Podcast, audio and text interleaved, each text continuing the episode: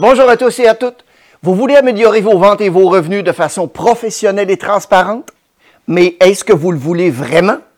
Dans cette vidéo, on présente 12 points importants et quelques surprises à connaître et à pratiquer concernant la psychologie de la vente pour bien performer aujourd'hui. Mon nom est Mario Loubier. Dans le but de vous aider à améliorer vos performances dans le domaine de la vente, l'expérience client, du leadership, on partage sur cette chaîne des stratégies, des éléments de motivation et d'engagement parce que les émotions mènent les décisions. Vous pouvez aussi vous abonner à notre chaîne et obtenir gratuitement au moins une vidéo par semaine. Pour les entreprises, nous sommes accrédités Emploi Québec dans le cadre de la loi sur la formation. Les détails se trouvent juste ici en bas dans la fiche description. Pensez un moment où vous avez approché un client vous connaissiez pas. Et à la fin de la rencontre, vous lui avez finalement vendu. Vous vous rappelez son sourire, vous vous rappelez sa satisfaction? Maintenant, à l'inverse, vous rappelez-vous du regard qu'il vous lance quand vous avez clairement perdu la vente? Dans les deux cas, ça nous ramène à la base du comportement humain. Il existe vraiment une psychologie de la vente. Pourtant, la plupart des vendeurs ne savent pas exactement ce qu'ils font correctement pour attirer les gens vers eux et aussi ce qu'ils font pour les repousser en tant que client potentiel. En fait, dans une étude récente, on apprend que 61% des vendeurs ont déclaré que vendre est beaucoup plus difficile ou plus difficile aujourd'hui qu'il y a à peine 5 ans. Voici donc une douzaine de points importants à connaître et à pratiquer et quelques surprises. Et avant de vous les présenter, si je vous disais que votre enthousiasme peut tuer carrément votre vente, est-ce que vous me croiriez? Restez ici parce qu'on va voir que oui. Absolument trop d'enthousiasme peut tuer la vente et quoi faire pour l'éviter? Point numéro un, surveillez constamment votre discours interne. C'est juste un ouais un pas sérieux, un flou. Oh non, pas eux. Avez-vous déjà entendu ce genre de discours dans votre entourage ou pire, dans votre tête? Dites-vous bien que lorsque vient le temps d'inspirer les autres, nous sommes aussi forts que les idées les émotions que nous avons en tête.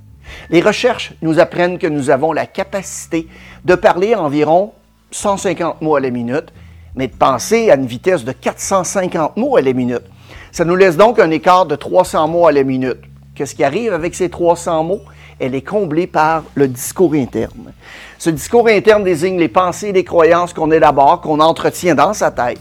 On est parfois conscient de notre discours interne, sauf que la plupart du temps, non. Simplement parce qu'on y est tellement habitué. Il y a une certaine portion de notre discours interne qui est positif je sais que je suis capable de conclure cette vente. Mon client y est vraiment acheteur. C'est un client qui est sérieux. Cependant, les recherches démontrent que la plupart du temps, notre discours interne est plus souvent négatif. Les mots suivants s'y retrouvent. Je suis pas capable, mon client n'est pas acheteur, c'est juste le prix, jamais, toujours, c'est pas de ma faute. Le discours interne désigne les mots conscients ou inconscients qui habitent notre pensée et qui forge nos croyances. Le discours interne influence la façon que nous avons de communiquer avec les autres, en plus de contrôler totalement, mais totalement nos actions personnelles. En fait, selon les spécialistes de la communication, une interaction entre deux ou plusieurs personnes est de 55% non verbal, 38% avec le ton de la voix et 7% avec les mots que nous utilisons. Ce que l'on sait aussi, c'est que le discours interne influence au même niveau chacune de ces trois composantes. Ça veut donc dire que votre discours interne va influencer à plus de 50% votre façon de communiquer de façon non verbale avec les autres. Rassurez-vous, la bonne nouvelle, c'est que c'est possible de gérer notre propre discours interne. C'est aussi très intéressant de savoir qu'on a la capacité d'influencer le discours interne des autres. Il existe en fait trois façons de le faire. Vous devez, un, faire preuve d'empathie, pratiquer l'écoute active et troisièmement, vous devez accepter la responsabilité de ce qui vous arrive. Point numéro 2, pratiquer l'écoute active. Être à l'écoute des autres d'une manière qui les rassure, qu'on les comprend vraiment, c'est probablement l'une des meilleures façons de manifester de l'empathie. L'écoute active, c'est une tâche difficile parce que ça nécessite de la motivation et un effort constant. Il y aura souvent des obstacles difficiles à surmonter comme par exemple l'environnement où vous vous trouvez l'intérêt que vous avez envers les propos de votre client, évidemment votre propre discours interne. L'écoute active consiste à éliminer toutes les sources de distraction et à se concentrer uniquement sur les paroles de l'autre personne. Voici d'ailleurs quelques stratégies pour y parvenir. Écoutez d'abord avec vos yeux, ensuite vos oreilles, mais aussi tout votre corps. Essayez de saisir la signification voulue du message de l'interlocuteur en bloquant consciemment vos propres réactions et sentiments et en manifestant aussi un véritable intérêt à l'égard des opinions et de ses sentiments. Posez des questions ouvertes. Posez des questions pour tenter de comprendre à fond le message de l'interlocuteur à partir des mots qui sont prononcés, des idées non exprimées, mais aussi des sentiments qui sont à l'origine de ces pensées et des idées. Temps à autre, paraphraser. Donc, si je vous ai bien compris, vous m'avez dit que l'économie et la sécurité sont importants pour vous? Troisième point, accepter la responsabilité de ce qui vous arrive. Pour être en mesure de gérer notre propre discours interne, on doit d'abord identifier les moments où le discours interne va nuire à la communication. Une fois qu'on a identifié notre discours interne négatif, on doit évidemment résister à la tentation de blâmer tout et rien. On doit reformuler nos pensées de façon plus positive. Et au lieu de vous dire, par exemple, que ce client n'est pas sérieux, demandez-vous plutôt ce que vous auriez pu faire de mieux pour conclure la vente. Quatrième point, laissez tomber l'enthousiasme. Ça peut sembler bizarre de vouloir laisser tomber l'enthousiasme, mais laissez-moi vous expliquer ce que je veux dire. Bonjour monsieur! Oui, oui, je vais aller voir ça tout de suite. Je vous reviens. Les clients n'aiment pas ça. Ils n'apprécient pas ce genre de rôle que vous essayez de jouer. Ils ne se sentent pas bien parce que ça ne semble pas réel. Si je m'adresse à vous en me présentant de façon simple, bonjour, comment allez-vous? Je m'appelle Mario. C'est vrai, c'est simple, c'est causé par un phénomène psychologique appelé la réaction. Quand on essaie de pousser quelqu'un dans une direction, il va résister, il va reculer, on veut simplement être réel et authentique. Hein. D'ici la fin de la vidéo, je vous promets une bonne surprise pour vous aider un peu plus dans le succès avec vos ventes. Restez à l'écoute. Point numéro 5, les clients ne veulent pas de présentation. En tout cas, pas au début d'une transaction. Des données récentes ont montré que l'une des principales raisons pour lesquelles les acheteurs ne choisissent pas, en fin de compte, de faire affaire avec un vendeur, c'est qu'ils n'ont simplement pas le sentiment que le vendeur comprennent bien leurs besoins et leurs préoccupations. Pourtant, c'est ce que font la plupart des vendeurs lorsqu'ils rencontrent un client pour la première fois. Ils parlent, ils parlent, ils parlent. Ils arrivent avec probablement toutes les raisons pour lesquelles quelqu'un devrait faire affaire avec eux. Et en fin de compte, ce que votre prospect veut vraiment, c'est être engagé dans une conversation sur ce qui se passe, sur ce qui est vraiment important pour lui ou elle. Ensuite et seulement ensuite, sur la base de la conversation, ça va être vraiment le moment de faire une présentation. Par quel médecin est-ce que vous aimeriez être traité? Celui qui vous demande ce que vous avez vous donne tout de suite une prescription? Ou bien celle qui s'intéresse à ce que vous avez, prend le temps de vous ausculter, vous donner une prescription en vous expliquant la procédure? Je vous laisse répondre par vous-même et je me doute bien de votre choix. Sixième point, non à la pression. On ne veut pas mettre de pression sur les prospects, évidemment. Pourtant, la ligne est mince, vous le savez, entre une stratégie de conclusion de vente et mettre de la pression. Donc, entendons-nous sur la définition du mot pression. C'est toute approche qui va rendre le client mal à l'aise et qui risque de tuer la vente. Ce qu'on veut, c'est surtout de supprimer toute pression. Et comme je l'ai déjà dit, il existe un concept psychologique appelé réaction. Chaque fois qu'on essaie de pousser quelqu'un à faire quelque chose, il va immédiatement vouloir se retirer. Quand vous essayez de pousser vos enfants ou votre conjoint, conjointe à faire quelque chose et qu'ils ne sont pas convaincus, qu'est-ce qui se passe? Ils quittent, ils s'en vont. Ce que je vous suggère, c'est d'enlever toute la pression et à la place, poser des questions. Et s'il y a vraiment une correspondance, le client va embarquer avec vous. Point numéro 7, c'est à propos d'eux, pas de vous. Il y a plusieurs années, j'avais un patron qui disait que les clients écoutaient tous la même station de radio. Cette station, c'est WIFM.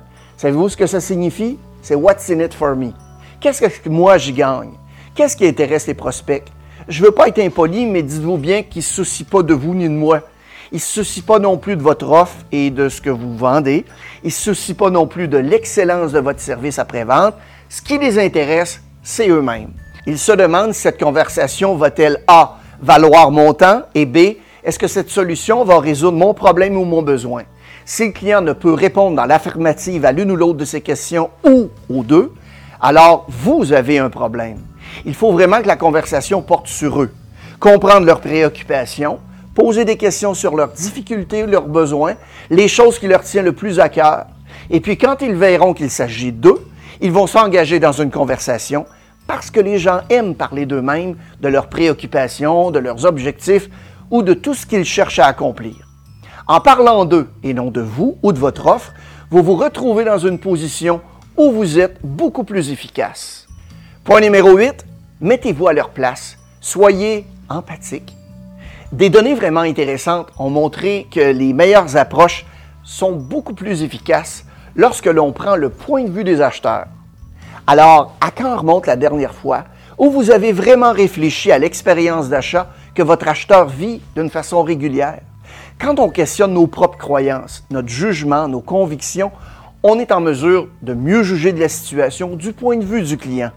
Et l'empathie a pour effet de réduire de beaucoup le discours interne du client parce que le client perçoit que quelqu'un l'écoute enfin. L'empathie se résume à comprendre le point de vue de l'autre et à lui manifester qu'on comprend son point de vue. Pour nous mettre dans la peau de l'autre, il faut vraiment réfléchir à ce qu'il peut penser et approcher chacune des étapes de manière à le rendre à l'aise. Plus on est capable de comprendre ce qui occupe les pensées de l'autre et plus on peut lui manifester que nous comprenons son point de vue. L'autre personne aura donc l'impression que quelqu'un l'écoute, ce qui aura pour effet évidemment de l'engager avec un esprit ouvert dans son interaction avec nous. Et finalement, il va être prêt à écouter ce qu'on a à dire Dernier point concernant l'empathie, vous avez intérêt à être authentique. Hein? Les gens perçoivent rapidement si vous essayez de faire semblant. Et je ne parle pas de la proposition de la valeur ni de l'expérience que vous avez du produit. Je parle de l'expérience réelle d'achat que vous faites vivre à votre client. Qu'est-ce qu'ils ressentent? Qu'est-ce qui est bien? Qu'est-ce qui n'est pas bien? Mettez-vous à leur place. Commencez à penser davantage comme vos acheteurs. Qu'est-ce qui les intéresse? C'est quoi les défis qu'ils doivent relever? C'est quoi les raisons pour lesquelles ils font affaire avec vous dans votre commerce? Les raisons pour lesquelles ils font des affaires avec vos concurrents? Lorsque vous aurez compris cela, vous entrerez vraiment dans l'esprit de votre acheteur. Vous savez, quand on parle de psychologie de la vente, il s'agit littéralement de savoir comment on peut commencer à penser comme le client. Comment vraiment, mais vraiment comprendre ce qui les intéresse. Et ensuite, orienter nos conversations autour de ce qui les intéresse. Le point numéro 9, on doit créer de la valeur à travers les questions que l'on pose. Vous savez, je suis un fan de l'émission Colombo. Vous vous rappelez ce qui rendait le personnage unique, outre son habillement, son cigare et sa vieille Peugeot? C'était son fameux Oh, uh, one more thing, sir. C'est vraiment intéressant du point de vue de la vente quand je le regarde. Colombo a une autre phrase bien à lui. Aidez-moi à comprendre. Quand un client vient voir un vendeur en lui disant avoir un problème ou un besoin à résoudre, la grande majorité des représentants vont répondre du tac au tac Eh bien, vous êtes au bon endroit. On a cette nouvelle gamme de produits qui va être capable de vous aider. Pour créer de la valeur en posant des questions, prenez un pas de recul et concentrez-vous non pas sur ce que vous proposez, mais plutôt sur les questions que vous posez pour comprendre le pourquoi de l'achat. Par exemple, vous pouvez demander Est-ce que je peux savoir qu'est-ce qui vous intéresse vraiment dans ce type de véhicule? Ou bien, selon vous, combien vous coûte ce problème? Un autre type de question pour créer de la valeur. Si vous étiez en mesure de résoudre ce problème, qu'est-ce que ça signifierait en termes de recettes supplémentaires pour votre entreprise? Vous devez créer de la valeur d'abord en sachant poser les bonnes questions. Ensuite et seulement ensuite, présenter votre produit ou votre service. Le dixième point maintenant, non est simplement une réponse. C'est un concept tellement important dans la vente que la plupart des vendeurs passent leur vie entière à essayer d'éviter de se faire dire non. Quand on y pense, il n'y a aucune raison de se sentir rejeté. Non, ce n'est pas une mauvaise chose. Non, c'est simplement une réponse. La réalité, selon les recherches, c'est qu'au moins 50% de vos prospects sont pas compatibles avec vous, votre produit ou votre service ou votre établissement. Nos données indiquent qu'au moins 50% des personnes que vous rencontrez au départ ne seront pas très bien agencées avec vous, votre entreprise ou ce que vous vendez. Vous voulez donc faire connaissance avec la personne le plus rapidement possible et avec ses 50 Considérez que c'est une victoire, que ce ne soit pas une bonne affaire parce que les meilleurs vendeurs passent la majorité de leur temps devant des prospects qui veulent faire des affaires avec eux. La méthode de Colombo est bien utile dans ce cas. Lorsque vous doutez, lorsque vous sentez que les choses déraillent, demandez tout simplement à votre client Monsieur, Madame, aidez-moi à comprendre ce qui se passe. Maintenant, un client va se sentir beaucoup plus à l'aise de vous parler. D'un point de vue psychologique, vous avez enlevé vraiment toute la pression. Un de mes mentors le disait souvent et c'est resté vrai pour moi. Et franchement, je pense que c'est encore plus vrai dans l'environnement de vente actuel où il n'y a tout simplement pas de temps à perdre. Si votre prospect vous parle d'une manière qui vous fait dire qu'il y a quelque chose qui cloche, mettez-le simplement sur la table. Comprenez-moi bien, ça ne doit pas être une confrontation. Monsieur Tremblay, s'il vous plaît, aidez-moi à comprendre. Je sens depuis quelques minutes que ça ne semble pas vous intéresser. Peut-être que le timing n'est pas bon ou ils sont peut-être juste distraits. Lorsque vous le sentez, dites-le. La plupart du temps, vous les verrez dire Oh non, non, non, je suis désolé, j'ai été distrait, mais je veux vraiment avoir cette conversation. Monsieur Tremblay, aidez-moi à comprendre. Je sens depuis quelques minutes que ça ne semble pas vous intéresser. S'ils sont vraiment pas intéressés, vous venez de leur ouvrir la porte à exprimer ce qu'ils ressentent, et croyez-moi, c'est une bonne chose, parce que vous pourrez creuser pour comprendre. Et souvent, c'est étonnant de voir comment on arrive au but beaucoup plus vite en disant ce qu'on ressent. Si vous le ressentez, exprimez-le. Allons voir le point numéro 11 qui est de toujours relier les problèmes du client à la valeur. On a parlé d'aller plus loin, de vraiment comprendre ce qui se passe dans la tête du client. Ce qu'on veut maintenant faire, c'est lier les défis à une valeur spécifique. Ça va vous aider pour deux raisons, faire plus de ventes et faire plus de profit. Les gens achètent un trou, pas de mèche. Réfléchissez. On n'achète pas de mèche, on achète un trou. Il n'y a personne qui se lève le matin pour dire Hey, je m'en vais m'acheter une mèche. Les gens se lèvent le matin pour se dire J'ai besoin d'un instrument pour faire un trou. Le trou, c'est le besoin réel, c'est le problème. C'est pas la mèche. Lorsque les gens entrent dans votre commerce, ils veulent acheter un produit ou un service, mais pas pour acheter un produit ou un service, mais bien pour combler leurs besoins réels. Si votre client peut résoudre son problème, quel serait pour eux le gain à faire? Je vous donne un exemple.